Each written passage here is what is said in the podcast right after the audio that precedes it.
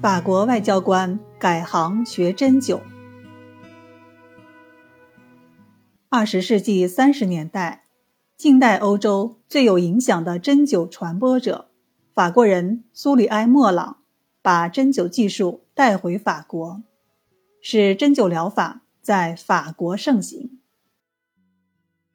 苏里埃·莫朗于一九零一年起任法国驻北京公使馆官员。他通晓中文。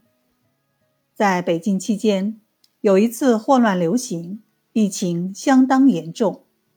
苏里埃·莫朗目睹了西医治疗的效果很差，而有些中医采用针灸治疗，疗效甚好，这使他既惊奇又佩服。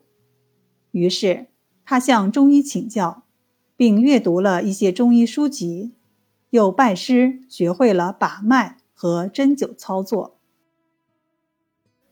一九二九年，苏里埃·莫朗回到法国工作。有一次，他去老朋友费利诺尔斯家里聚餐。费氏也是一位医生。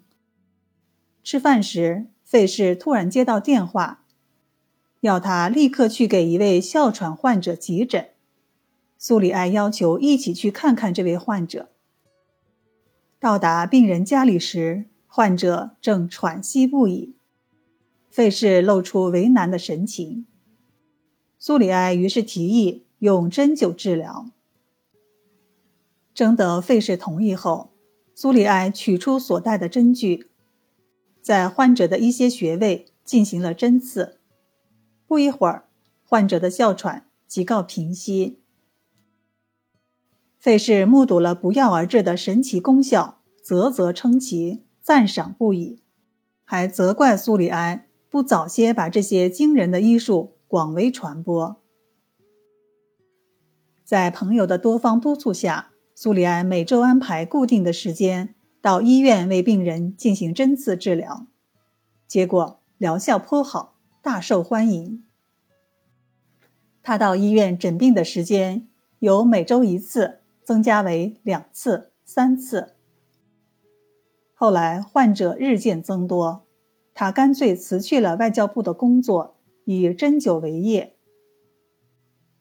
为了将针灸知识与技术更好地介绍到法国，苏里埃用法文写了一本书《中国的针刺术》。该书于1932年在巴黎出版。另一本。正宗的中国针刺术也于一九三四年问世。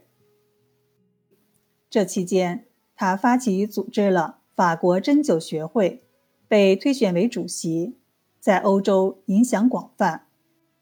陆续有不少人跟他学习针灸，加上他的针灸学著作的传播，针灸疗法在法国得以较大推广。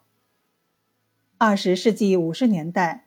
名医陈春仁游历欧洲时还专门赴巴黎东郊访问苏里埃。